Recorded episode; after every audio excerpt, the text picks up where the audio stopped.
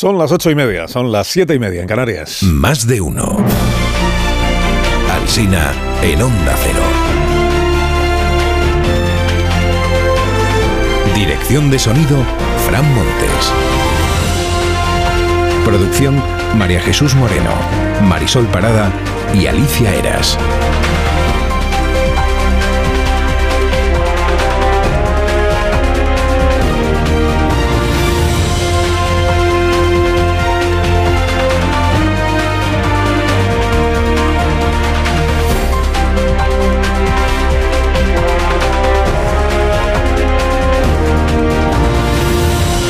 Hasta las 12 y 20 minutos en cadena, desde las 12 y 20 minutos en edición local, desde las 6 de la mañana estamos contándoles cómo está empezando el día. El día es el lunes 23 de octubre del año 2023 y en Argentina ya ha empezado la ceremonia del cortejo, cómo ganarse a los votantes de la derecha eh, tradicional cuya candidata naufragó en las elecciones presidenciales de ayer. Compiten en esa ceremonia de la seducción eh, Sergio Massa, ministro de Economía, que proclama que se acabó la división porque Argentina es una gran familia, es el ganador de la primera vuelta.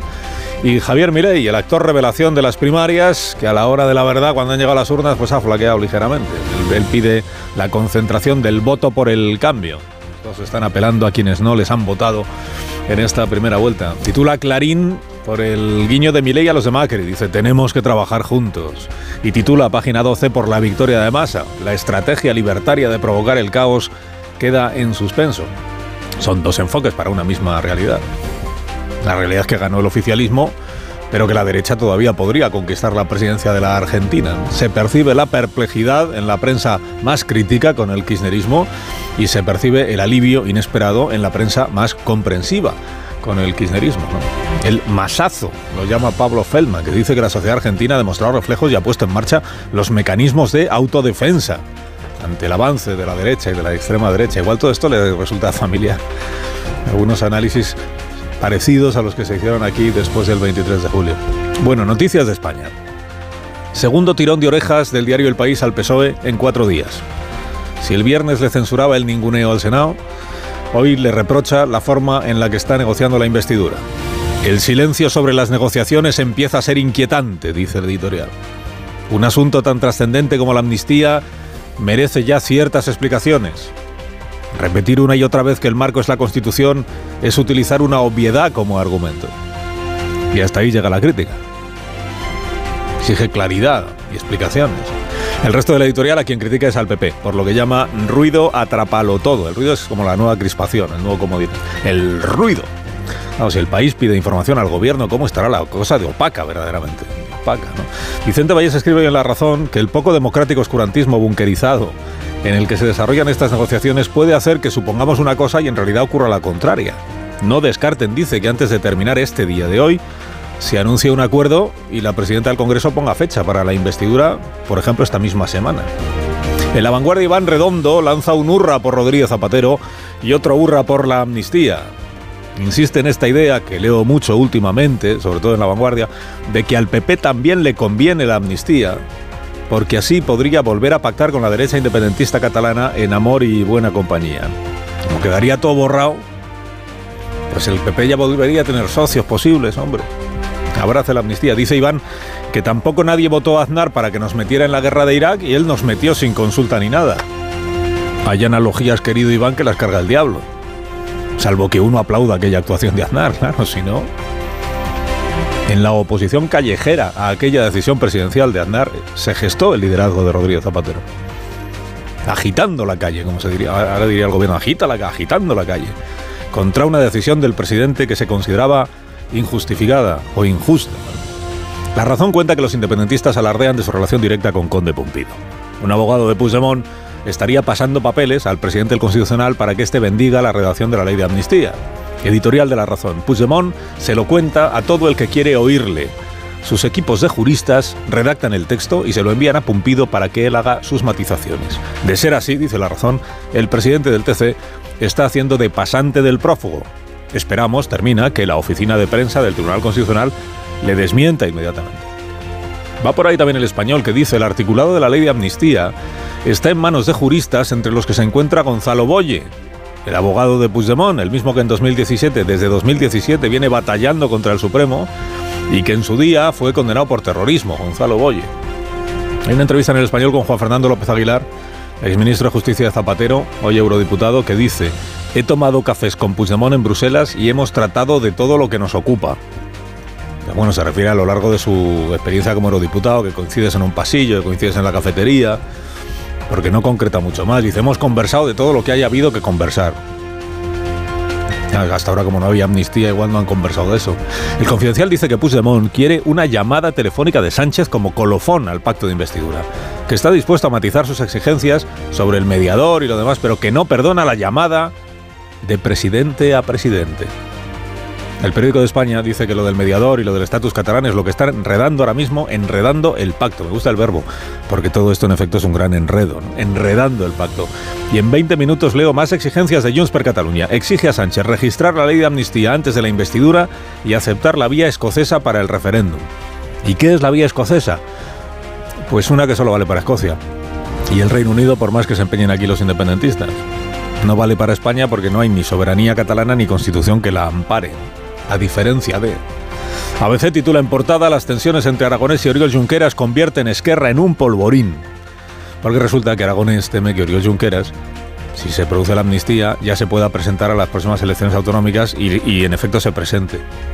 Es que no ha habido delfín que no se haya acabado rebelando contra su mentor en la política española, ¿no? Incluida la catalana. En el diario.es entrevistan a Enrique Santiago, que es del PC, que dice, la amnistía fue el bautismo de la sociedad democrática española y ahora es el final de un proceso. Dice Santiago, quienes se oponen hoy a la amnistía son los mismos que se opusieron a la amnistía del 77. Si él lo dice, yo juraría que Felipe Guerra no se opusieron a la del 77 y sí se oponen a la de ahora. Y que era una parte de la izquierda española la que hace un año, hace un año, exigía la derogación de la amnistía del año 77. Y ahora es el, fue el bautismo de la sociedad democrática. A Macarena Olona la entrevistan en el ABC. 5.000 votos sacó en las últimas elecciones generales. Dice, obtuve mejor resultado que Vox la primera vez que se presentó. Y también dice, Vox desprende un olor putrefacto, el hedor de un cadáver político. Los ultras tienen el control de Vox, hablan de Dios, pero tienen muy poca caridad cristiana. Dice Olona, que saca un libro. Más de política. Entrevista en el mundo al líder del Partido Socialista de Euskadi, que se llama Eneco Unzueta, y él dice, mi partido no negociará un gobierno con Bildu ni hará Lendakari a Otedi. Ahora falta saber si la palabra de Eneco es más sólida que la del secretario general del PSOE, claro. Dedican en el mundo la portada al CIS. El CIS, además de Tezanos, tiene un número 2 que se llama Alaminos, que a su vez tiene un hijo. Y este hijo de Alaminos es el que ha conseguido plaza en el CIS sin examen, dice el mundo, y con menos currículum que varios competidores. Editorial. A la utilización obscena del Centro de Investigaciones Sociológicas hay que sumar ahora un bochornoso ejercicio de nepotismo. Leo también en el mundo que el PP se encomienda a la Comisión Europea en la confianza de que sea ella quien impida que Sánchez cambie la ley para elegir a los vocales del CGPJ solo con mayoría absoluta y solo en el Congreso. Alabado sea el comisario Reinders. En el fondo significa que Feijó no está por pactar la renovación ahora que aún puede hacer la renovación con la ley que está en vigor. Un dato en el confidencial, la previsión en tiempo real que hace la IREF anticipa que podemos haber encajado el primer retroceso del PIB en el trimestre que ya hemos dejado atrás. El primer retroceso del PIB desde que terminó la pandemia. Una caída del 0,2% en el tercer trimestre de este año. Un dato en el Independiente, el apagón del 2G y el 3G amenaza con dejar miles de alarmas de hogares y, de empresas sin conexión, porque muchos sistemas de seguridad optaron por la opción más barata, que era el 3G, pero ahora va a desaparecer el 3G, así que o se actualizan los sistemas o la alarma no vale para nada. Un dato en el país, los españoles guardan en paraísos fiscales 140.000 millones de euros. A ver, no todos los españoles, solo los que eluden tributar aquí. Y un dato por último en el diario Montañés. Los animales provocan más de un accidente de tráfico cada día en las carreteras de Cantabria. Sin querer, se entiende. Y eso que el número de accidentes ha caído en comparación con el año anterior. ¿Por qué ha caído? Atención a este otro dato. La fauna silvestre se está acercando cada vez más a los núcleos más poblados. La fauna silvestre está cada vez más cerca. Y hasta aquí puedo leer.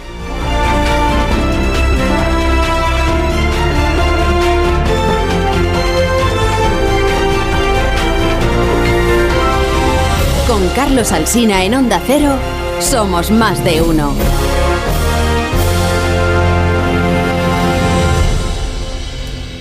Padeces trastornos del sueño, quizá. Pues nada mejor que escuchar este mensaje de Bio3 con Dormimax. ¿Problemas de sueño? ¿Te cuesta dormir? ¿Te despiertas a medianoche? Dormimax, la solución eficaz y segura para un sueño reparador. Dormimax, comprimido bicapa. Capa 1, con melatonina y triptófano, efecto inmediato para conciliar el sueño. Y capa 2, con valeriana, melisa y amapola, acción prolongada para evitar despertares nocturnos. Dormimax contribuye a disminuir el tiempo necesario para conciliar el sueño. Dormimax, de Laboratorios Bio3. 50 años de experiencia en tu farmacia.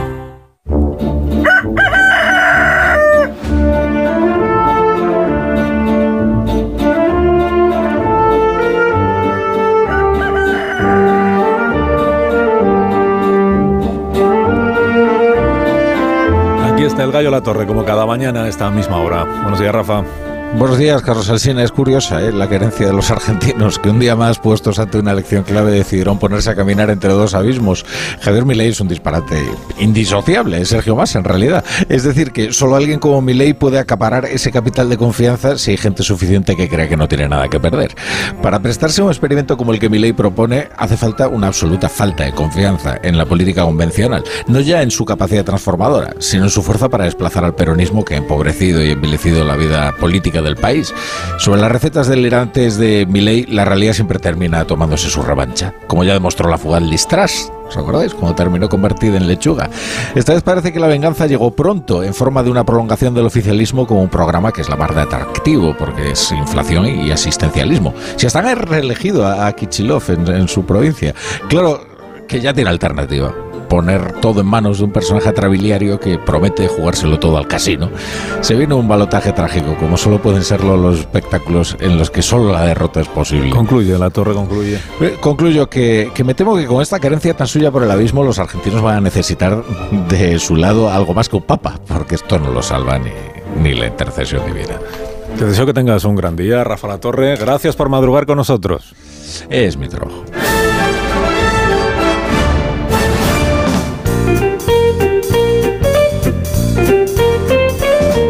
Tal, Marisol Parada? Buenos días. Buenos días, Carlos Alsina. Nos Callahan para estas personas que aún no han sido introducidas. Porque ellos saben que Callahan tiene más de 50 años de experiencia en la fabricación y diseño del calzado. Descubre lo último en tecnología para caminar con la nueva colección de Callahan ya disponible en callahan.es. Los pies de cada persona son diferentes y también es única su forma de caminar.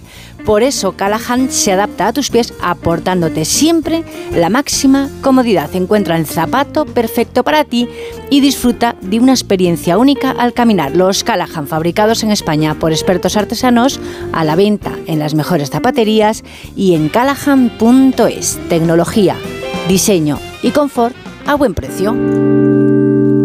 En tertulia esta mañana aquí en la radio, en Más de Uno, nos acompaña David Jiménez Torres. Buenos días. ¿Qué tal? Muy buenos días. También está John Muller. Buenos días, John. Buenos días, Carlos. Buenos días y bienvenido. Te has inquietado con lo de la fauna silvestre que está cada vez más cerca de los núcleos poblados, pero Sí, que puede llegar a establecer alguna alianza con la fauna doméstica. esta es la realidad. Esta es la realidad. Está Javier Caraballo en tertulia. Buenos días, Ju- eh, buenos días, Javier. Muy buenos días. Buenos días. Marta García Ayer, buenos días. Buenos días, Carlos. Ramón Rubén, buenos días. ¿Qué también. tal, Carlos? ¿Cómo estás? Pues muy bien, muy interesado en conocer vuestras opiniones sobre las elecciones en Argentina, las presidenciales, que son las que hemos seguido aquí nosotros, claro, porque eh, os ofrezco un par de testimonios de esta madrugada, después de que se conociera ya el resultado del escrutinio. Recuerdo que ha ganado Sergio Massa, el ministro de Economía, con el 37 casi por ciento del voto, y que Milei, que era el favorito, el- o se decían las encuestas, eh, se ha quedado en puertas del 30%. O sea, estamos en el 37-30 y son los dos que pasan a la segunda vuelta. ¿Qué han dicho esta madrugada los dos candidatos? Eh, el señor Massa, que es el ministro de Economía triunfador de la primera vuelta, ya veremos lo que pasa en la segunda, pues que, pues que esto es- demuestra, ¿verdad?, que, que se ha acabado la división. Se ha acabado la división, que Argentina puede unirse, porque Argentina es como una gran familia y ha tenido además una referencia muy ca- cariñosa, afectuosa al Papa Francisco. Al Papa Francisco. Frente a los que nos insultan, ponemos la otra mejilla. Frente al odio, amor por Argentina. Vamos a trabajar para que en el 2024 nuestro Papa Francisco visite la Argentina. Si él es presidente, se entiende. Si es- pues, bueno, más habla como si ya fuera presidente de la Argentina, pero es verdad que todavía no lo es. 19 de noviembre, segunda vuelta. ha dicho que frente a aquellos que están diciendo en, otros partidos que Argentina es un, con perdón, un país de mierda, pues que estas elecciones han demostrado que no lo es. Estoy convencido de que este no es un país de mierda, como dicen, que este es un gran país al que entre todos lo vamos a poner en el lugar que se merece. ¿Y Milei qué? Milei, Javier Milei. Javier Milei, que es la, novedad política en la Argentina de un tiempo a esta parte y que ha encajado un resultado bastante menos favorable de, de, lo que él esperaba, desde luego, y de lo que esperaban los suyos. Daban por hecho que ganaba la primera vuelta. La duda era si ganaba con más del 45%, entonces ya no hacía falta segunda, o si se quedaba por debajo del 45%. Bueno, no ha llegado al 30%, ha quedado segundo, y lo que ha empezado ya es el cortejo de los votantes de la señora Bullrich, es decir, los votantes de... Eh, si, si usted ve hoy en las crónicas J eh, por C no es Junts per Catalunya, es Juntos por el Cambio, que es la plataforma de, de la derecha tradicional en Argentina, de Juntos por el... Y bueno, ya ha dicho Milei que hay que dejar atrás ya los enfrentamientos, las divisiones, que él, pide el voto de todos aquellos que quieren acabar con el kirchnerismo. Yo hoy vengo a dar por terminado ese proceso de agresiones y de ataques y estoy dispuesto a hacer tabula rasa, barajar y dar de nuevo con el objetivo de terminar con el kirchnerismo. Bueno, dicho Milei, oye, hace un año no existíamos y ahora estamos ahí peleando con el, disputándole al kirchnerismo la hegemonía política de este país. En ese sentido, pues él entiende que es un, es un éxito histórico. Bueno, y los contertulios de este programa, eh, ¿cómo, lo, ¿cómo lo habéis recibido? ¿Cómo estáis analizando los resultados inesperados de, en España tenemos una cierta tradición de resultados que no se ajustan a lo que se esperaba, a lo que esperaban las encuestas. ¿Algún comentario de David, de Müller, de Caraballo? Bueno, un comentario rápido relacionado con los, con los titulares. ¿no? La polisemia del castellano a uno y otro lado del Atlántico hoy nos brinda un ejemplo extraordinario con Balat, Batacaso.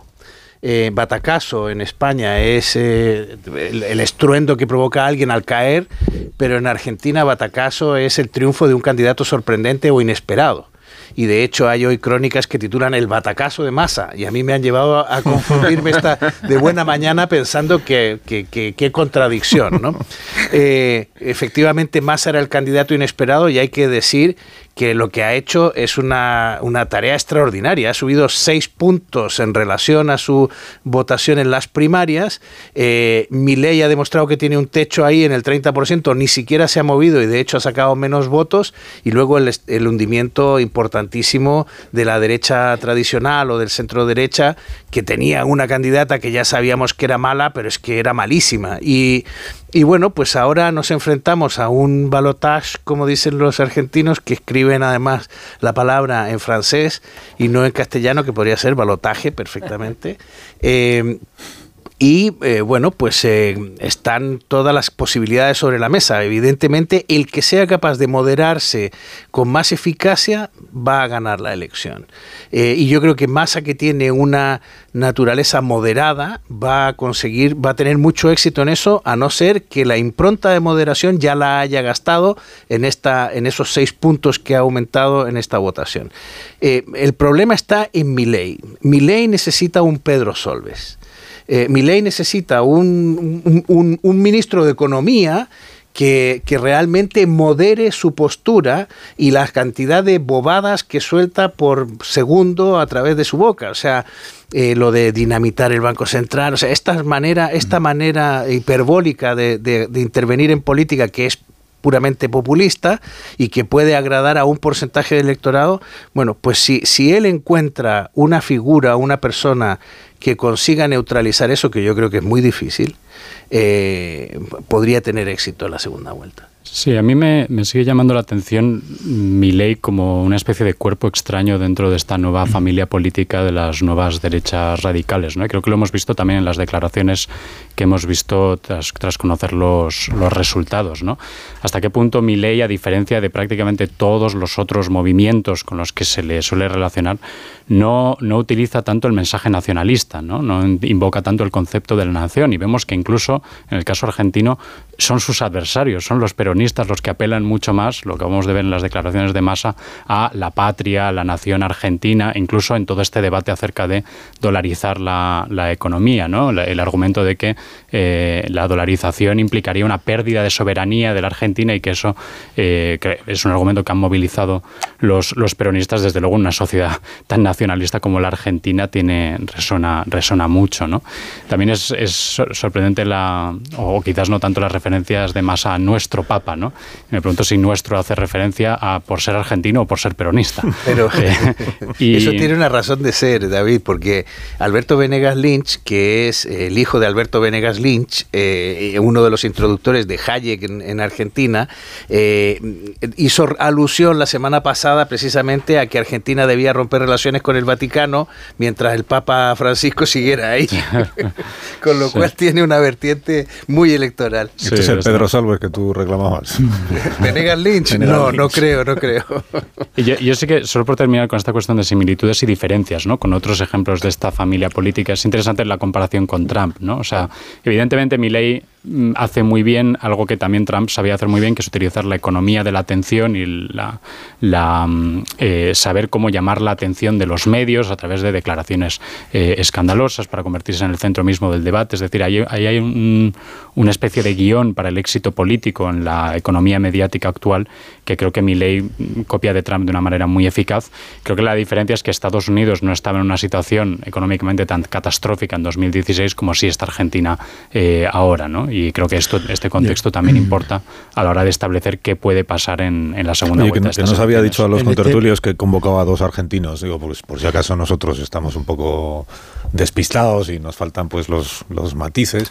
Convocaba a dos argentinos, uno es Juan Dillon, que es el corresponsal de Mitre en, Madrid. Hola Juan, Hola Carlos, buen día y a todos. Y además ¿eh? dirá balotage con un acento francés perfecto porque trabaja en París. Bueno, sí, exactamente, pero bueno, lo, he dejado, por eso lo del balotage. Balotage. Eh, bueno, lo primero es como, como una especie de thriller, ¿no? Lo, que pasa en Argentina, porque todos esperábamos y hoy hubiese hasta sido más fácil explicar el fenómeno de Milei que el fenómeno que un ministro de Economía con 140% de inflación salga y ganan las elecciones, ¿no? Es como mucho más sorprendente y hace que la Argentina sea exótica, ¿no? Como una vez eh, periodistas alemanes me dijeron cuando estaba cubriendo una elección, la de Angela Merkel, la última elección, y me dijeron, un argentino acá cubriendo esto. Nosotros nos interesamos mucho en Argentina. Le digo, ¿por qué? Y porque siempre pasan cosas exóticas a los argentinos. Y bueno, esa es la primera explicación. Y ahora el thriller va a terminar el 19 de noviembre con una compulsa que nadie sabe, porque nadie sabe cómo la derecha tradicional o el PP, el Partido Popular que vendría a ser Juntos por el Cambio, bueno, se va a comportar. Van a motor, a ver, ¿van a votar al loco de la motosierra? ¿O no? ¿O van a votar, ah, van a votar al moderado? ¿No? Porque es así, es como una película, ¿no? De, Netflix. ¿Vos a quién esperabas que era el asesino? El loco de la motosierra, ¿no? que si, que Pero no, no fue. A ver, Dillon, si empiezas con las analogías con la política española, nos metemos en un terreno delicado. Porque entonces lo que estaríamos para traducir sería, lo, claro, tendríamos que considerar a Sánchez, que es el Partido Socialista, el, Sergio, bueno, no sería Sergio Massa. Claro, sí. Es como si el ministro de Economía de Sería el progresismo. Pedro Sánchez, vamos a decir que sería Pedro Sánchez. Que eh, considerar a Pedro Sánchez peronista, pues seguramente habrá muchos en España que lo consideren así, pero igual sería. Pero entonces en la derecha, que igual es más fácil, tendríamos. Sí, pero más o eh, menos, mira, mira. El PP sería lo de Macri. Claro, pero ahí dentro tenés una complicación que tenés. Patricia Bullrich sería Isabel Díaz Ayuso. La, derecha de la derecha, como dicen ustedes. Y tendrías un moderado, que sería Feijó que es Horacio Rodríguez Larreta, que es el, que, le dio los votos, ¿no? Es, juntaron el 20 y pico por ciento de los votos. Ahora, Feijó, ¿votaría a Santiago Abascal? es decir, Horacio Rodríguez Larreta, ¿votaría a Javier Milei?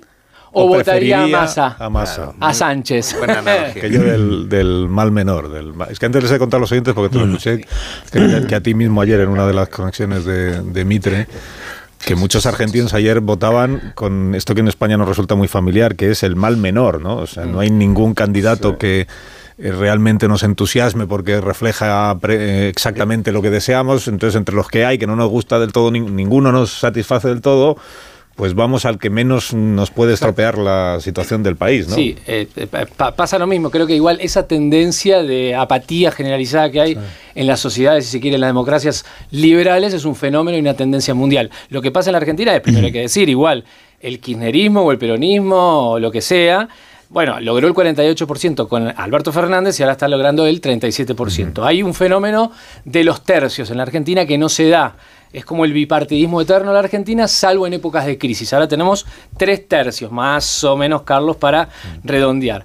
Eh, sí lo que tenemos definido en el día de ayer, que no es poca cosa, son las cámaras. Es decir, cualquier gobierno que llegue llega con la, ma- la minoría, tanto en el Senado como en diputados. Será muy difícil y es otra discusión. Ahora es, bueno, obviamente lo que volvemos es cómo va a comportarse el electorado frente a el loco de la motosierra y te diría el secuestrador, ¿no? El, esta, esta especie de, eh, eh, ¿cómo se dice? El- el- es el mal del Esto- de, Estoco- de Estocolmo, ¿no? El, Sí, el síndrome de Estocolmo. Claro, el síndrome, Claro, la percepción de que alguien que te da el 140 de inflación, bueno, es el que te va a solucionar el problema.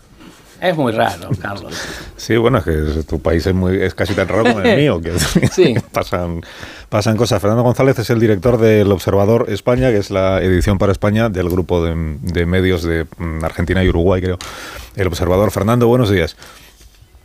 Muy buenos días a todos, eh, buenos días. Bueno, a ver, eh, eh, ¿tú cómo nos explicas eh, cómo es posible que el ministro de Economía de un país en la situación económica tan complicada que tiene la Argentina haya ganado la primera vuelta de las elecciones presidenciales?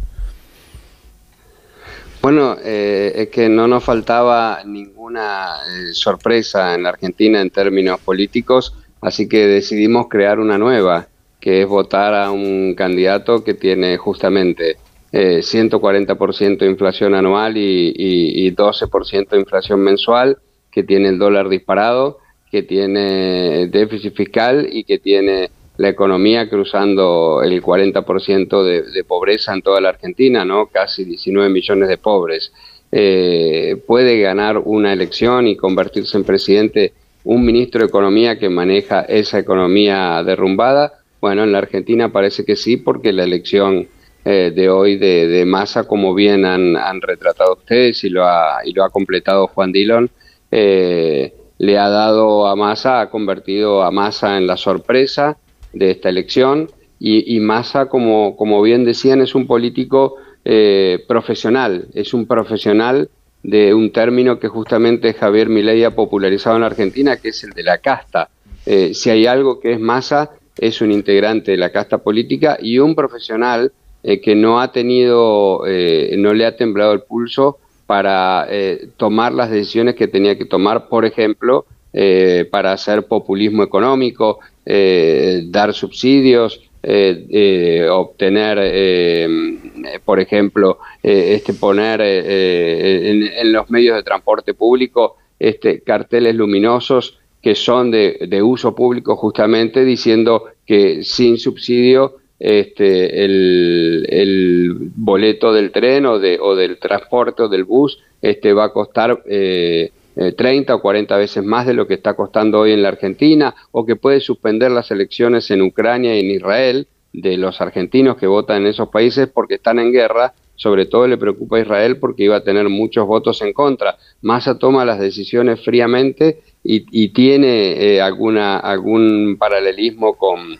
con Pedro Sánchez también eh, y ha estudiado Massa mucho eh, con su equipo de campaña la remontada de Pedro Sánchez de la elección regional del 28 de mayo a las generales y él ha remontado las elecciones de las primarias nuestras el 13 de agosto a, a estas elecciones de, de, de, este domingo. Así que eh, yo creo que no solo eh, ha, ha provocado una sorpresa, sino que me parece que el cambio de expectativa va a hacerlo pasar en los próximos días a convertirse en el favorito a ganar las elecciones el, el 19 de noviembre, la segunda vuelta, el balotage, como decimos nosotros. Sí, esto que quería ahí yo comprometeros a los argentinos en este programa a que hagáis el, el pronóstico, la apuesta. Pues es verdad que haciendo una cuenta, pero es una cuenta muy burda, sí. que es eh, quienes han votado a Bullrich, pues votarán a Milei porque los dos son de derecha y no. entonces le sale el más del 50% del voto. Pero es, antes, a tú, ver, a ver, antes tú decías a ver si, si los moderados de, de Juntos por el Cambio de Cambiemos van a votar a, a Milei. Esta es una cuenta muy burda. Sí. Eh, anoche más es verdad que hizo un discurso muy de, De presidente. muy de presidente, de ganador de la segunda vuelta, ¿no? De la primera. Sí. Y lo que se va a venir, si Fernando seguramente coincidirá ahora, es, eh, bueno, primero hay- habrá que ver la economía, ¿no? La transición hasta el 19 de noviembre,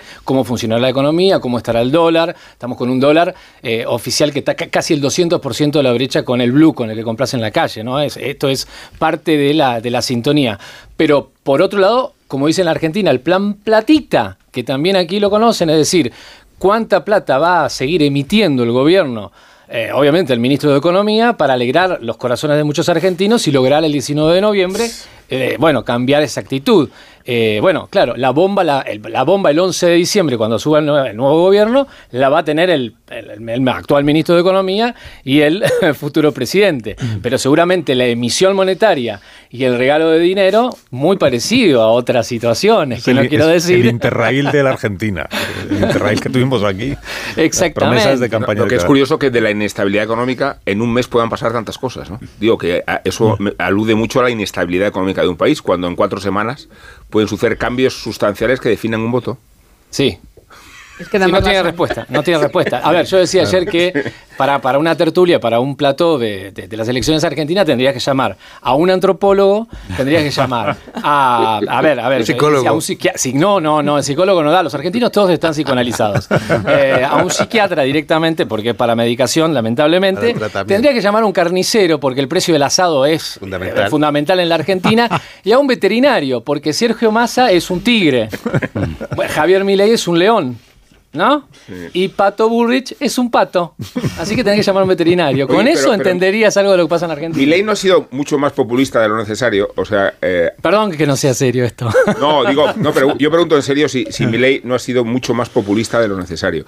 Si este turbopopulismo ha llevado fronteras disparatadas, ¿no? Si- Digo, si- si- siendo serio, los fenómenos, eh, muchos de los fenómenos, uno podría compararlo con Eric Zemmour. Eh, Eric Zemmour fue el fenómeno del panelista eh, francés que hacía las mismas barbaridades. Claro, ellos tienen una carrera contra el tiempo. Es decir, podés ser eh, muy, eh, a ver, muy loco durante corto tiempo, pero no durante mucho tiempo. Y lo que gasta una figura de estas características es que cuando la gente se va acercando, salvo que era muy, muy posible que la gente de la Argentina se tire al abismo porque ya siente que vive en el abismo. Esa era la situación o la diferencia que podría uno mirar con Europa, ¿no? Eh, pero lo cierto que es el desgaste de estar todos los días en los medios y explicar cómo va a dolarizar la economía en un país que no tiene dólares, bueno, eh, ya empezaba a hacer agua el pobre hombre, incluso con la motosierra en la mano. No es precisamente haber sido tan estrafalario, tan histriónico lo que le ha dado la popularidad que le ha permitido ser el Eh, Primero te favorito, permite la centralidad. si no, Viste que, los, que todos necesitamos la centralidad. ¿eh? Primero que la gente nos ubique, nos conozca, sepa quién somos. Y después de ahí, la gente, más allá de la centralidad, tenés que empezar, bueno, no hacer agua con lo que decís. Eso es lo que le pasó, me Pero que parece. me a acabo de dar cuenta de que Fernando no ha hecho. No, pobre. Fernando. No, no, está. Son las 4 de la mañana en está la el- Argentina. Está el teléfono para que se, para que se moje. Fernando, eh, pr- pronóstico para la segunda vuelta de las presidenciales. ¿Es posible ya o no? Sí, yo creo que sí. Yo creo que eh, el, el- el votante de, de Juntos por el Cambio eh, no, no, no va a votar linealmente a Milei porque Patricia Bullrich eh, era o, o el expresidente Mauricio Macri eh, son más de derecha, eh, sino que tiene una composición que es más compleja, que tiene gobernadores de- del radicalismo, que tiene Horacio Rodríguez Larreta, que es un, un derechista muy pero muy moderado y que quienes votaron eh, dentro de la coalición de Juntos por el Cambio este, a los radicales o votaron a Horacio Rodríguez Larreta, bien pueden votar por masa. A mí me parece que va a ser fundamental en este caso la, experiencia que tiene eh, en política, que ya tiene una elección presidencial porque fue candidato a presidente en 2015, eh, porque este, eh, estudia mucho mejor, como se comprobó ahora, este, las campañas y porque creo que va a conseguir que un sector de Juntos por el Cambio también lo vote a él y me parece que va a ser una, eh, una llamada, una convocatoria, como ya lo dijo en su discurso de hoy, a un gobierno de consenso. A mí no me extrañaría que llame eh, al gobernador de, de- de Jujuy, Gerardo Morales, que era el candidato a vicepresidente de Horacio Rodríguez Larreta, o al mismo Rodríguez Larreta lo convoque también para hacer algo en conjunto porque ya ha dicho que quiere hacer un gobierno de, de unidad nacional. Eh, y me parece que el cambio de expectativas, es decir, eh, algunos que pensaban que Milei podía ganar en primera vuelta y ahora ya eso no ha sucedido y la sorpresa que está haciendo Sergio Massa le puede dar una ventaja este, clave en, la elección para poder imponerse eh, en el balotaje. Me parece que eso es lo que puede terminar decidiendo eh, y mientras Milei hizo hoy un discurso muy breve y prácticamente no ahondó ninguna cuestión conceptual, Massa hizo un discurso presidencial, un discurso ya con este, planteos productivos, planteos económicos y planteos de futuro en cuanto a lo que puede ser la concepción política de un gobierno suyo. Por eso es que, es que me parece que arranca con, con, mejores chances que Milei. Habrá que ver, son tres semanas cómo, cómo se desarrolla la campaña, pero me parece que la experiencia y, esa convocatoria, la unidad, le puede dar a Sergio Massa la diferencia ante Milei porque el fenómeno Milley da la sensación de quedarse en ese 30% que lo tuvo en la primaria y lo tuvo ahora en esta elección ya general en el, en el domingo que terminó. Oye, Fernando, ¿y en qué se parecen políticamente y en qué se diferencian políticamente eh, Sergio Massa de Alberto Fernández, que es el presidente todavía en ejercicio y presidente saliente? Claro, em, es decir, eh, ¿cómo el ministro de Economía puede presentar un proyecto de país diferente del proyecto al que ha estado en el que ha estado participando hasta este momento. todo lo que va mal en la Argentina con el gobierno de Alberto Fernández puede ir bien con el gobierno de su ministro de Economía. y bueno, esa, esa, eso, eso, es un poco de, realismo mágico al que apela este, en masa para proponer un país diferente, ¿no? Este, y, ha logrado que ese realismo mágico eh, tenga hoy casi el 37% de los votos en, en, la Argentina. La diferencia me parece que tiene que ver con el liderazgo. Massa siempre ha sido un líder del sector político que, que comandó. Eh, el, el, primero estuvo eh, en el peronismo de Carlos Menem, después estuvo en el, en el peronismo de Néstor Kirchner, eh, en el de Cristina Kirchner y, finalmente armó su propio grupo que fue el Frente Renovador, con el que venció a, Cristina Kirchner en el año 2013 en las elecciones legislativas. Este, después fue candidato a presidente, quedó tercero en aquella ocasión cuando eh, Mauricio Macri y Daniel Scioli terminaron peleando la elección y, después quedó un poco eh, en, offside, digamos, quedó eh, sin eh, poder seguir fortaleciendo su espacio y terminó cerrando un acuerdo en 2019 con Alberto Fernández y con Cristina Kirchner para poder entre los tres volver al gobierno.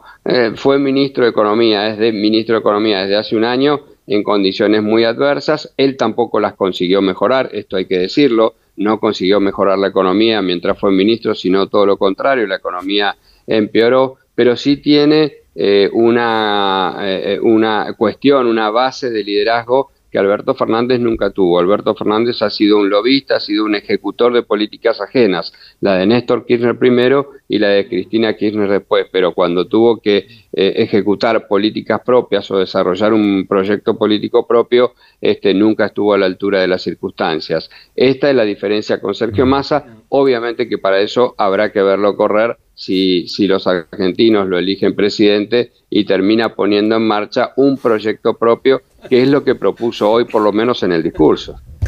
Bueno, voy a despedir a Fernando que tiene que descansar porque es eh, tardísimo en, en, Argentina. Eh, Dillon, como tiene horario europeo, pues se puede quedar aquí con nosotros un rato. Fernando, un fuerte abrazo. Gracias por haber hablado con nosotros. Abrazo enorme a todos ahí eh, y abrazo a Juan también. Gracias. Gracias. Son las 9 y 8 minutos, es tardísimo. Hago una pausa y a la vuelta seguimos hablando, si os parece bien, y escuchamos a Javier Caraballo, que todavía no ha tenido oportunidad de. Es que hoy tenemos a un argentino en la tertulia, Caraballo, entonces va a ser complicado. y a un chileno. No, haré, ningún chiste fácil. Chileno, ¿Esto qué es? ¿Esto qué es?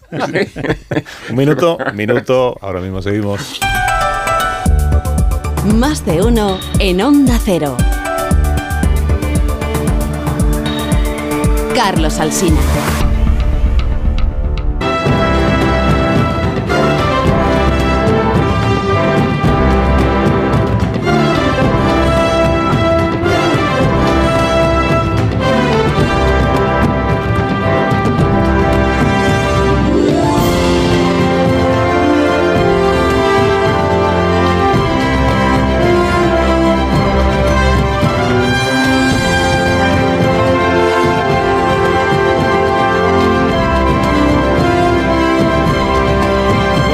Minutos, una hora menos en Canarias. Estamos aquí en Tertulia, en más de uno, en Onda Cero, con el chileno del programa, que es John Muller, con David Jiménez Torres, con eh, Javier Caraballo, que aún no se ha pronunciado, Marta García Ayer, Rubén Amón, y con la presencia estelar, digamos, esta Muchísimas mañana, gracias. De Juan Dillon, que es el Me reconozco yo mismo, viste, como el estelar.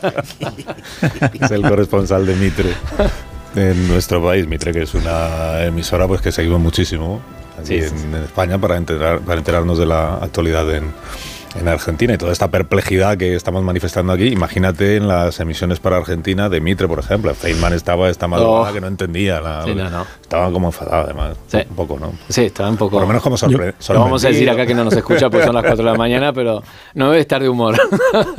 Bueno, Caraballo. Eso, eso, a ver, Caraballo, sí. Caraballo, Pues, no se. Mira, no voy me a decir olvido, no me olvido de Caraballo, no me olvido. No, no, no, me, me remontaré a, a lo que pensaba hace unos días cuando eh, parecía que Milei iba a arrasar sin saber ni Milei ni ninguno de nosotros ni en Argentina que le iba a pasar como a Feijó, que acabaría siendo un Feijó. Y entonces pensaba yo, digo, eh, y, que eh, esto de que, el- que también lo pensaba con, lo, con, con el problema de Gaza, ¿no? Cuando un pueblo decide eh, votar una opción como la de Milei, que es un loco estrafalario, o, en Hamas, que, que todavía eh, peor, en Gaza, en la franja de Gaza, que terminan votando a un grupo terrorista, ¿no? Este problema que tienen las democracias de, de la necesidad de protegerse a sí mismas, que es algo muy complicado. Eh, y hay una frase que siempre se toma casi como tópico en Argentina, la de Clemenceau a principios del siglo pasado, cuando dijo la Argentina eh, prospera gracias a que sus políticos dejan de robar cuando duermen, claro. Pero cuando Clemenceau dijo esto en 1910, que estaba Argentina celebrando el primer centenario de, la independencia, Argentina era una de las economías más prósperas del mundo. ¿Y qué ocurre para que ha llegado a esta degeneración? A mí que la Argentina esté debatiéndose hoy entre Milei y Massa me parece una noticia muy triste. Y, claro, el, el problema es que eh, la opción que elija acabará todavía hundiéndose más. Y es muy difícil que, que- pueda salir de, esa espiral en la que se encuentra, que es todo degeneración. Y, y no sé, lo- eh, lo- está muy bien que, que, que Milei haya quedado por detrás, porque, en fin, e- era lo peor, pero no hay nada eh, halagüeño en lo que está pasando en Argentina. Yo, yo creo que la razón por la que eh, Massa va a ganar la segunda vuelta eh, es porque en- cuando un proceso electoral no aporta gran entusiasmo, en realidad los votantes acuden a deselegir, no a elegir. Eh, y entonces no es, no es una cuestión de, derivada de, de una opción de progresista o conservadora, sino del pavor que puede provocar un candidato y que vas a la urna no con el entusiasmo de elegir a Massa, sino con el entusiasmo de deselegir a Milley por, por, es- por dónde ha llevado y conducido su disparate político. Por eso decía antes la idea de la turbo el turbopopulismo, ¿no? De rebasar límites que son inquietantes para una sociedad y que sobrepasan por completo el debate ideológico del progresismo en el conservadurismo, ¿no? Y, y entonces no se va a seleccionar a masa, se va a deseleccionar. Esto lo decía un, un politólogo francés, Pierre Samayo, habla de los procesos electorales de nuestro tiempo que no consisten en, en elegir sino en deselegir y se va a deselegir a Milley en lugar de elegir Bueno, es- elegirlo como alternativa. Es ¿no? elegir no quién quieres que salve el país, sino cómo quieres que lo hundan. De las diferentes opciones que nos están sí, dando. pero es que eso es muy triste, ¿Cómo Marta. quieres que se hunda la economía? Y qué mejor país que Argentina, por todo lo que nos estás contando, para analizar el fenómeno de la antipolítica, que es Sí. verdad que lo hay en otros países. Eh, Trump es el, el primer ejemplo, pero también en, en Bolsonaro, en Brasil lo vimos. Pero claro, es que en pocos países como Argentina, para ver cómo decisiones políticamente catastróficas han hundido un país que hace 100 años tenía un PIB por delante de Alemania. Exacto, exacto. Sí, a ver, le agregó el, el condimento de las sospechas que hay en la Argentina de que la irrupción de eh, Javier Milei en, en la política tiene que ver más con las necesidades políticas básicamente del peronismo. Eh, algunos incluso dicen eh, que fue funcional o que aparece y es eh, sostenido hasta económicamente y en la conformación de sus equipos, tanto de las listas, eh, tanto senadores como diputados, de este Milei como el factor desencadenante de la destrucción de la, de la derecha tradicional, ¿no? Si se quiere, eh, juntos por el cambio. Está la irrupción. Y otro factor que será determinante en la elección es el papel de Mauricio Macri, el expresidente argentino, porque, a ver, estuvo casi en los últimos tiempos más coqueteando con eh, Milei, diciendo que su partido político, en plena campaña electoral, eh, debería acompañar, si él 11 de diciembre ganaba Javier Milei, debía acompañar las políticas de Javier Milei que apoyando a sus propios candidatos. Por lo cual, si bien todo hoy podría decir que eh, Sergio Massa, como un profesional de la política, tiene más chances de quedarse con el 19 de noviembre, en la Argentina puede pasar, es mucho tiempo al 19 de noviembre, puede pasar cualquier cosa y habrá que ver si hay un gobierno también de coalición de la derecha.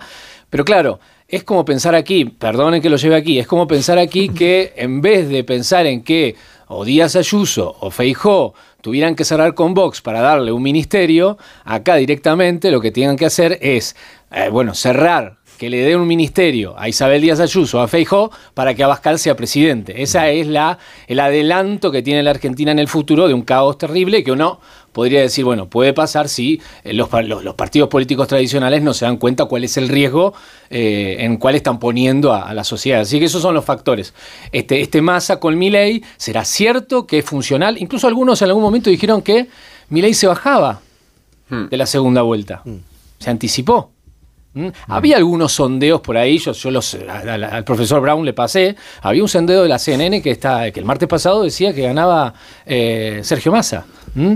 Eh, lo que pasa es que, bueno, muchos no querían creerlo también la posibilidad, porque era imposible creer, era más fácil ¿Y creer los sondeos que, que le atribuían la victoria hasta en la primera vuelta, Juan? Los sondeos que hasta atribuían la victoria en la primera vuelta sin necesidad de la segunda, ¿esos de- dónde se cocinaba?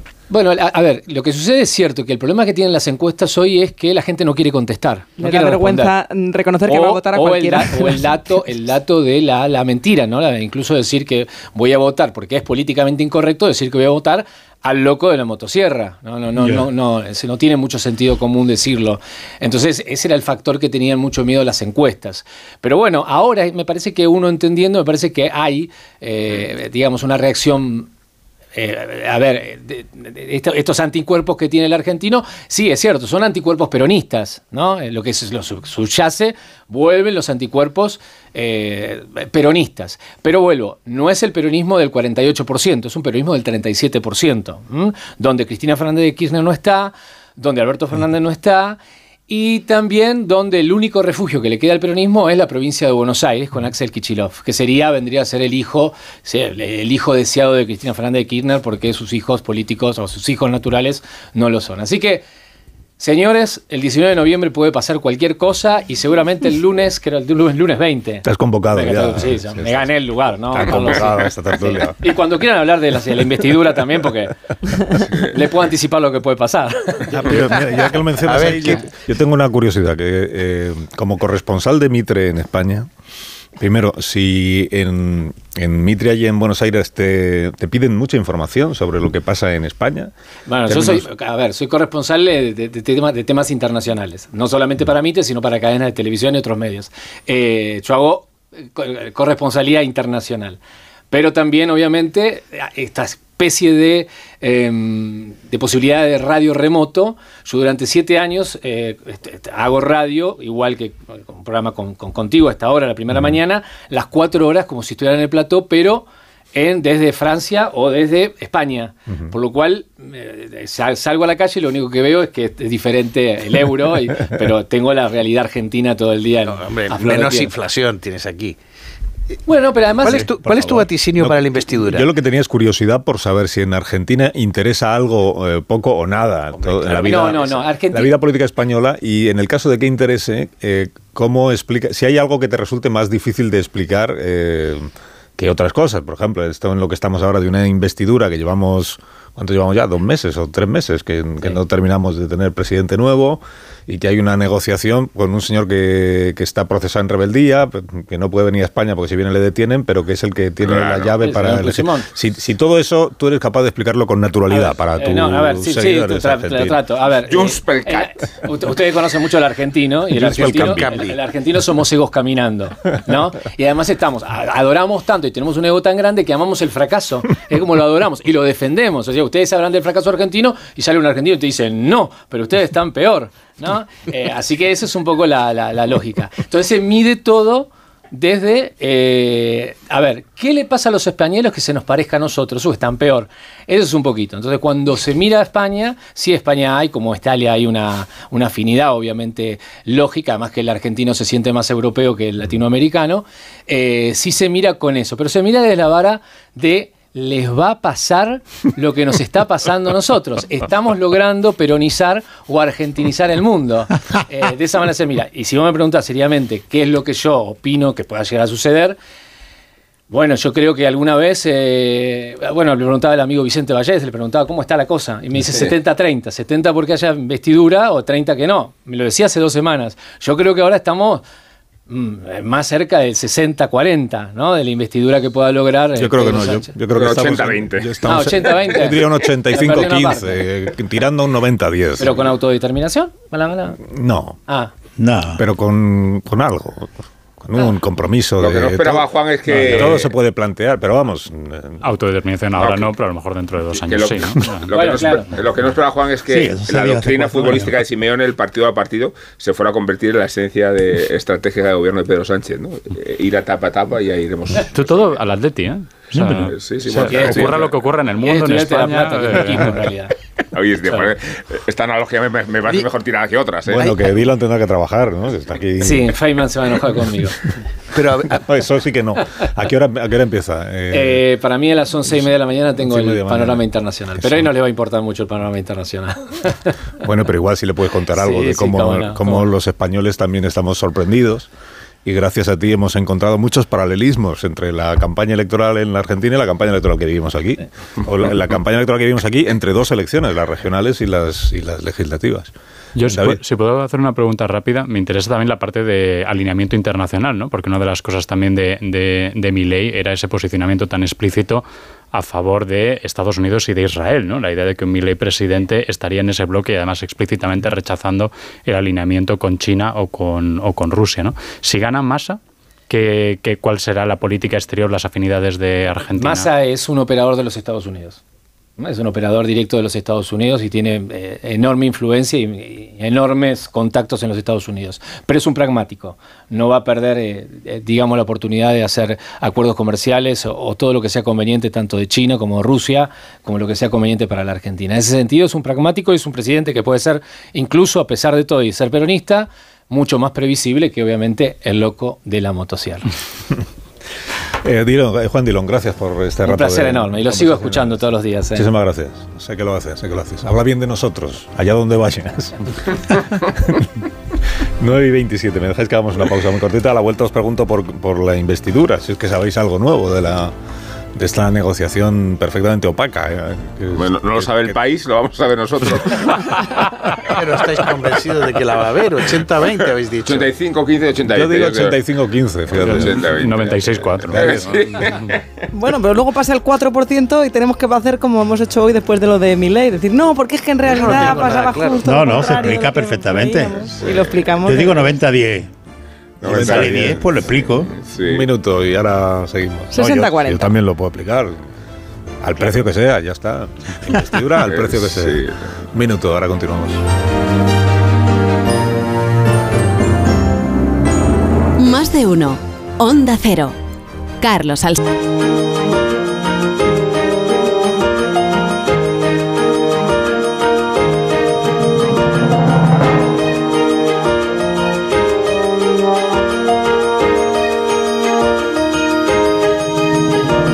Menos 25 minutos, las 10 de la mañana, una hora menos en Canarias. Aquí en Tertulia con Jiménez Torres, con Müller Caraballo, García Ayer y Amón Rubén. Estamos dándole un repaso a los asuntos del día. Ahora que ya hemos agotado la política argentina y visto que hay mil analogías posibles con la nuestra, con la española, pues vamos a la, a la política española. Esto del, el editorial del diario El País, al que hemos hecho alguna alusión, lo dice esta mañana, se llama Negociar y Explicar y dice que el PSOE tiene que informar de los pactos para la investidura. Dice que ha pasado ya un mes desde que el, el rey de España propuso como candidato a Sánchez. Ha pasado casi un mes esa propuesta. El silencio sobre las negociaciones para la formación de gobierno comienza a ser inquietante, dice el país, aunque el equipo socialista aún no haya hecho ninguna declaración sustantiva sobre qué se está negociando en materia territorial, laboral, económica o de derechos sociales, las especulaciones sobre una posible amnistía pues son lo que, lo que monopoliza el debate político y da lugar a muchas conjeturas. Dice el país, un asunto tan trascendente como este merece ya, merece ya ciertas explicaciones. Dice, eh, la ciudadanía merece saber por qué a pesar de que obviamente es una moneda de cambio para una investidura, claro, una moneda de cambio para una investidura, que a pesar de eso, ¿por qué sería buena la amnistía? Eh, para el conjunto de los españoles a la hora de revertir eh, la dinámica del conflicto desarrollada en Cataluña. Esto es lo que Sánchez, dice el país, tiene que explicar más pronto que tarde y de forma que resulte entendible para aquellos que quieran avanzar en la concordia, aún no estando de acuerdo con la amnistía como concepto general. Sí. Que por cierto, eh, no recuerdo si el diario El País ha tomado ya postura editorial sobre la amnistía. Porque igual a mí se me Pues tú tienes algún día. muy buena memoria, ¿eh? Hubo esa portada ¿no? de las 22 sentencias del Constitucional que avalaban la, la amnistía. ¿no? Yo creo que es lo más ¿Interpretáis que eso cercano. ya es una No, manera digamos que... Bueno, si llevas va- eso a portada, quizás es que... que Vidal Folk está haciendo un trabajo editorial muy intenso a favor de la amnistía con este tipo de antecedentes y que al país no le llega información me parece un escándalo.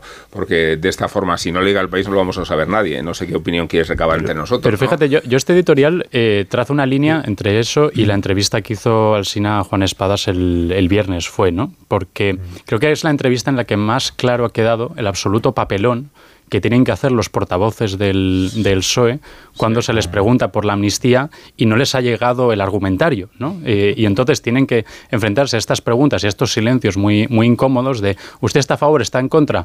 Bueno, sí, no, no sé, eh, quizás a lo mejor mañana, ¿no? Entonces me pregunto si, si esto no será la señal de, oiga, ya vale, nosotros queremos defenderles, pero díganos al menos que, cuál- cuáles son los Queremos- argumentos, qué ¿no? Eh, decir, para, ¿no? para- para asegurarnos de no, de no salirnos del, del Sí, argumentario. es curioso que la principal defensa de la amnistía que se está haciendo desde las filas socialistas es que no se puede criticar la negociación de la amnistía porque no sabemos de qué amnistía se está hablando, que empezó Zapatero es, con ¿qué ese argumento. Pero es que esa es la principal crítica que debería hacerse al gobierno, el que no está explicando de qué amnistía estamos hablando. No, mm, a mí me cuesta entender que esa sea la defensa Bueno, cuando es la Eso principal. y que negocie con un prófugo. Yo- ¿eh? A, mí, a mí esa línea de Sí, crítica la- también me, de- me Bueno, la- parece Desde luego, pero a la hora de hablar del contenido en sí, Caraballo. me parece crucial que lo expliquen. Sí, no, pero sobre esto que, que dice Marta, a ver, es que a mí me parece legítimo que, que el Partido Socialista esté negociando de una forma discreta y me parece que es legítimo que vaya a la investidura solo con la promesa de que eh,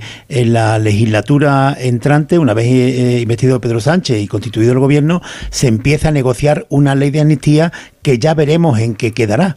Eh, y me parece que, que la posición que la posición que, es importante, relevante, que, el paso que ha dado el Partido Socialista y el líder Pe- Pedro Sánchez es que está a favor de negociar una ley de amnistía. Y, y se le pide, bueno, pero ¿qué ley de amnistía? Y ellos dicen, bueno, pues ya lo veremos después. Eso a mí es que me parece que lo relevante es eso, que ¿Pero te parece legítimo que no negociar la amnistía. expliquen de qué amnistía estamos hablando?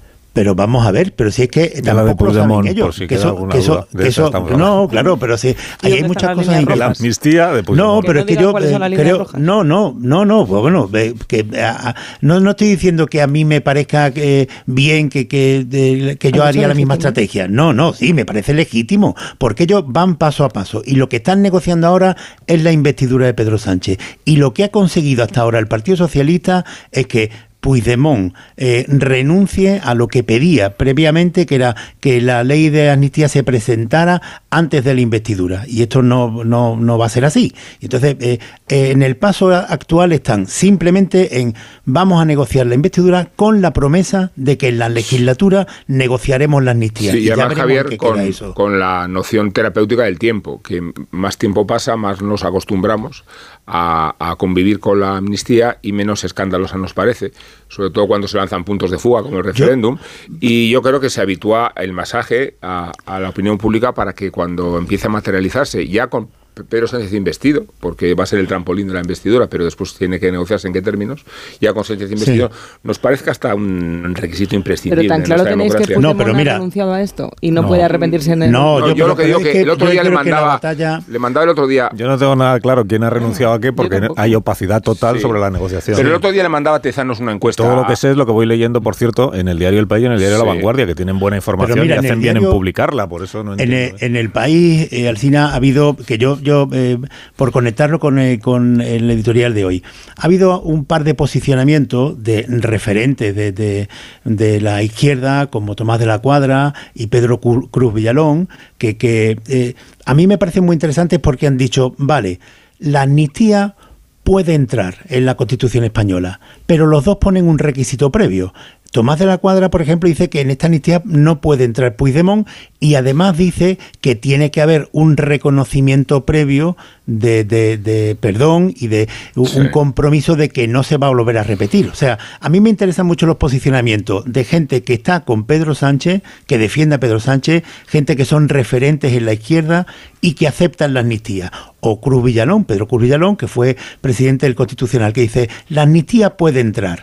Pero para que entre amnistía hay que convocar elecciones y llevarlo en un programa electoral. Pero es que esos no Eh, son los claro, caminos, esos no, son los caminos y lo decir, sabes. Si, pero si la no, amnistía pero- excluye a Puigdemont y el segundo camino es un, referéndum o unas elecciones, Claro, imagínate claro. lo lejos que ¿Y está Sánchez de ese ¿Y quién te dice a ti, y quién te dice a ti, Rubén, que eh, en el planteamiento de Pedro Sánchez no está plantear una ley de amnistía que tenga un, un prólogo, un- una exposición de motivos que sea incompatible o que no la pueda aceptar nunca eh, el independentismo o Por- todo por- el independentismo? Porque está concebida exactamente para que la acepten. Es que, eh, eh, por favor, da la impresión de que nos planteamos, perdón, la amnistía como una especie de necesidad de nuestra democracia para responder a, a viejas de- eh, delitos políticos, de verdad. Eh, de- démosle el carácter instrumental que tiene. Su única razón de ser, su única razón de ser es seducir a la parte de Puigdemont que tiene que aplicarse en el Congreso para favorecer una investidura. Sí, es el único motivo. claro, pero Porque eso da- ya lo no, hemos es dicho, que da la pero- impre- no, no, lo hemos dicho, pero da la impresión de que estamos convirtiéndola en un sujeto político en sí mismo cuando es un sujeto instrumental. Pero esto el argumento, el, el argumento de que nos expliquen por qué es bueno para el país es caer en la trampa. Claro, que no, pero es que no está concebida para ser para buena eso, para el país. eso- Está concebida para que Pedro Sánchez siga en la Moncloa Es- cuatro años más y punto. Y- entonces intentar crear el argumentario, por otra parte, una especialidad del sanchismo de siempre convertir sus necesidades políticas en una especie de necesidad eh, nacional, intentar confundirlo uno con, con lo otro. Pero este es el contexto, de nuevo, que llevamos cinco años de, de este tipo de, de operaciones. Conocemos cómo funciona el, el- el sanchismo en este tipo de, de operaciones discursivas, ¿no?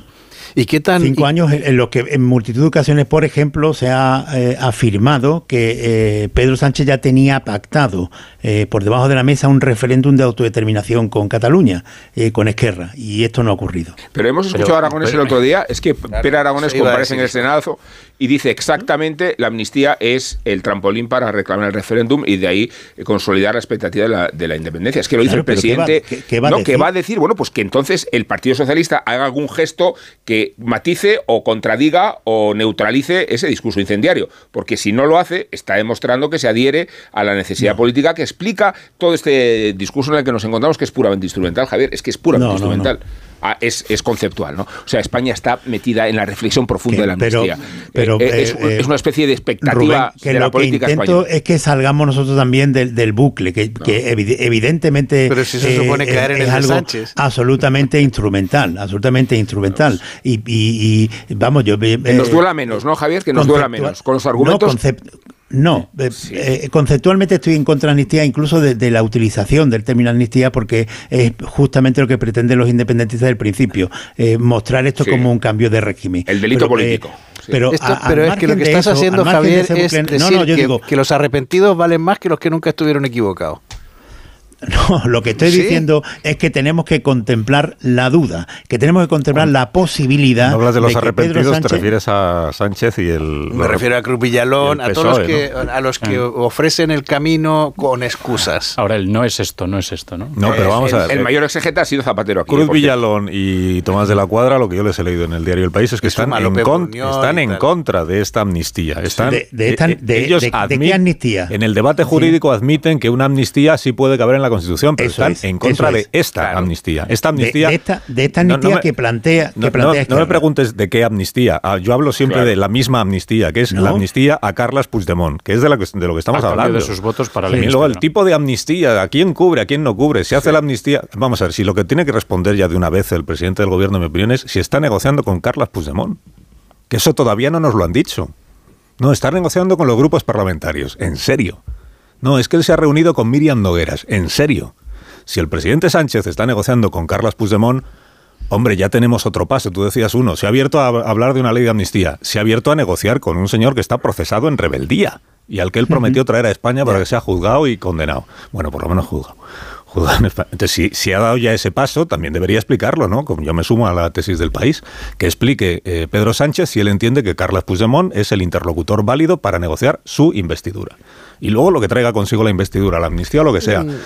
Pero que lo diga, que lo diga, porque eh, no, No te puedes sumar a la tesis del país Sí, sí, me precisamente sumo, porque es que el país no habla de tu amnistía. Sí, me sumo. Habla de una amnistía para curar las heridas con Cataluña, no de la amnistía de Carles Puigdemont Pero si para lo- ser gobernante. Pero si es lo mismo. Sí, es la misma. Si es lo mismo. No. O alguien contempla la posibilidad de que se pacte una ley de amnistía que No cubre a Puigdemont y Es- que Junts per es Cataluña que es- invista a Sánchez. Pero John, si Pues fuera no. tan relevante, si fuera tan relevante, la amnistía estaría en el programa electoral. Quiero decir que cuando, más cuando la planteas, ¿no? Cuando la planteas como un sujeto de reflexión y sensibilidad eh, políticos, pues tendrás que asumirla Totalmente de acuerdo. en el lugar donde hay que ir. Digo, sí es así, pero como Hasta el sabemos que no 23 es de julio por la noche, Carles Puigdemont no era interlocutor del Partido Socialista Obrero Español para negociar nada. Desde el 23 de julio por la noche es interlocutor para negociar nada menos que su amnistía. La epifanía. Pues esto es lo que en efecto el presidente del gobierno tendría que decir ya abiertamente, Ahora, abiertamente. por- y incluso yo estoy con Carles Puigdemont cuando dice y que venga a verme a Waterloo, yo, porque yo no puedo ir a España porque me detiene el, el juez Claro, Llerena. me- me detiene porque soy un Pero que venga a verme a Waterloo y seguimos hablando, porque si están hablando, no, pero foto que no haya.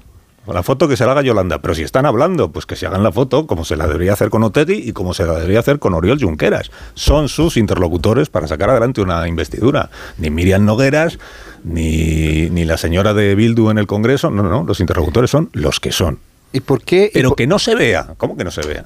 Bien, y, y si no tenemos ninguna información y no sabemos nada, ¿por qué estamos tan seguros que Sánchez va a sacar adelante la investidura? Hombre, sabemos bastante, ¿eh? porque yo por- eh, por- insisto, por- por en- lo que he insisto contado. en mi elogio a la destreza informativa de la vanguardia y del diario El País, que yo leo cosas, hombre, no todos los días, pero Sí, lo sabemos por la cadena de cebos. En ¿no? el diario en el diario La Vanguardia yo he leído ayer que el PSOE y Junts per Cataluña están avanzando en un pacto para reconocer a Cataluña como minoría nacional. Sí. Minoría nacional es un nuevo concepto, bueno, nuevo, es- está en las sentencias de no sé qué tribunal de la Unión Europea y entonces igual por ahí ya estamos con el debate sobre las denominaciones. O sea que una negociación existe. Porque nadie se inventa en un periódico, vamos a poner minoría nacional. No, eso ha salido de alguna fuente. Luego hay una negociación. Y, y ahí día tras día vamos sabiendo cosas de la Y negociación. la cuestión de por qué estamos tan seguros, o Que porque yo al menos lo puse en después. 96.4, es que generalmente siempre que hemos pensado, no, Sánchez no puede hacer esto, lo ha hecho. Es decir, Ca- Cara- Caraballo citaba Bueno. el único ejemplo, ¿eh? el único ejemplo de cosas Hombre, ¿te que hemos poco? sospechado ¿Te de Sánchez. poco? No, pero, Hombre, ¿te que- parece pero- poco? vale, pero cuando tú dices, no, pero que hemos dicho que No, no. eh, había pactado un referéndum y no lo ha hecho todavía. Eh, vale, Pero, pero, David, dime todas las yo- demás cosas, to- todas las demás cosas que que- hemos dicho que, que Sánchez podía hacer, eh, si las ha hecho o no, pactar con Bildu, los indultos, reforma del delito de malversación, derogar la, la sedición, todo, todo esto ¿Quién es también dijimos que eran exageraciones de los ¿Quién es antisanchistas Pedro que estaban muy Quedó- crispados.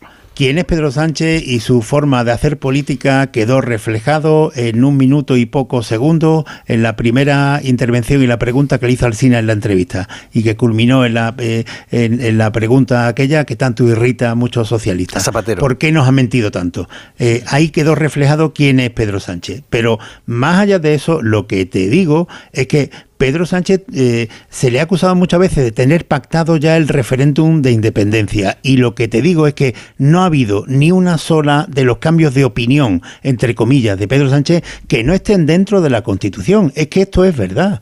a mí, a, mí me, yo defendí en su día los indultos, todo lo que es maravilloso No, que, pero, que el espacio sea a ver, o el Código Penal. Eh, Javier, ¿por qué no, pones el Código Penal como espacio de garantía? para, para mí, para mí, para mí no Rubén, Rubén, para mí no tiene ningún mérito que un presidente del gobierno cumpla la ley. Lo que estoy diciendo es que todo lo que ha hecho dentro de la Constitución. Mete la policía, llévatelo, llévatelo, llévatelo. Desvanece, desvanece. Pues yo no lo veo hecho. Fade out. Todo lo que hace Constitución.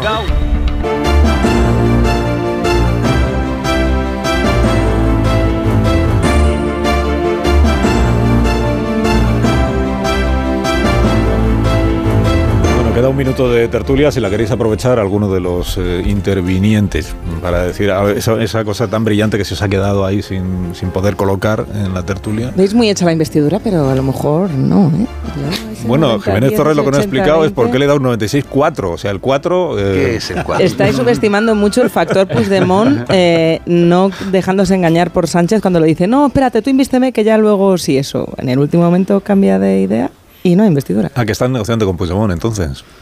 No sé, me ha parecido leerlo. Es que esto forma parte de la especulación, porque no consta que haya ninguna negociación. iba, a haber un viaje de Santos Tardán a, Bruselas, ¿no? Para, pero cuando se terminara ya la negociación, ¿qué negociación? Yo cuando, cuando hablo del 96-4 pienso también, tenemos un precedente de que Sánchez haya ido a, repetición en electoral, eh, pero sabemos que, se, que eso salió mal. Eh, y además que cuando Sánchez decidió ir a repetición electoral tenía encuestas que le daban que le daban que iba a mejorar los resultados y yo eh, sin, sin, querer desmerecer al CIS, ¿no? no veo que las encuestas actuales estén señalando ese mismo escenario. Es que ni siquiera veo ¿qué vería eh, favorable Sánchez de ir a una repetición? Pero no es que vea Sánchez favorable la repetición, es que mm, Junts en el último momento considere que internamente para su competición con Esquerra le perjudica dar la imagen de que está cediendo demasiado si no garantiza lo que le ha exigido, porque lo que exige Junts sí lo sabemos, lo que está dispuesto a hacer Sánchez no. Yo Entendemos que, entre, entre, dar la batalla a Esquerra desde Waterloo y dar la batalla a Esquerra desde Barcelona, elige Barcelona, vamos, tenga que hacer lo que tenga que hacer. Bueno, eh, indultas a alguien, Amón, antes de que nos quedemos sin Más que indulto, procedo a la amnistía de Netanyahu, pero no tengo claro si la del hijo o la del padre. Lo digo porque el progenitor de Benjamín fue un notable historiador, entre cuyos ensayos más brillantes figura el que dedicó a la Inquisición española. Quiere decirse que Bención Milejowski, aquí está su nombre, y el apellido genuino de los Netanyahus, se preocupó de estudiar y documentar la persecución de los judíos y de los conversos antes de que España existiera como tal, aunque fue la Inquisición precisamente un instrumento vertebrador, integrador a fuerza de perseguir a los infieles. Dirán los patriotas que ya está bien de abundar en la leyenda negra, pero la perspectiva de Netanyahu padre es muy interesante porque nadie como él ha estudiado y vivido las persecuciones y las diásporas. Él mismo nació en Varsovia, bajo la ocupación del imperio ruso. Se exilió a Palestina cuando era un protectorado británico y terminó recalando en la Universidad estadounidense de Cornell, aunque el ámbito de influencia que más nos interesa no es la repercusión académica de sus escritos, sino el predicamento que ejerció sobre el primer ministro en términos de ortodoxia, de justicierismo y de sionismo. Y digo que ejerció porque el patriarca murió hace una década, había cumplido 102 años pero ni el escarmiento del holocausto ni el transcurso de un siglo de vida alcanzaron a materializar la expectativa de un Israel sin amenazas ni enemigos, quizá porque su tercer hijo, el Benjamín, Bibi, ha conspirado para malograrlo. No es Callahan para estas personas que están deseando irse, Marisol. Porque Callahan tiene más de 50 años de experiencia en la fabricación y diseño del calzado. Descubre lo último en tecnología para caminar con la nueva colección de Callahan que ya está disponible en callahan.es. Encuentra el zapato perfecto, los Callahan, fabricados en España por expertos artesanos, a la venta en las mejores zapaterías y en callahan.es. Tecnología, diseño y confort a buen precio. Adiós Jiménez Torres, adiós Müller, adiós, adiós Caraballo, adiós Marta, adiós, mensaje de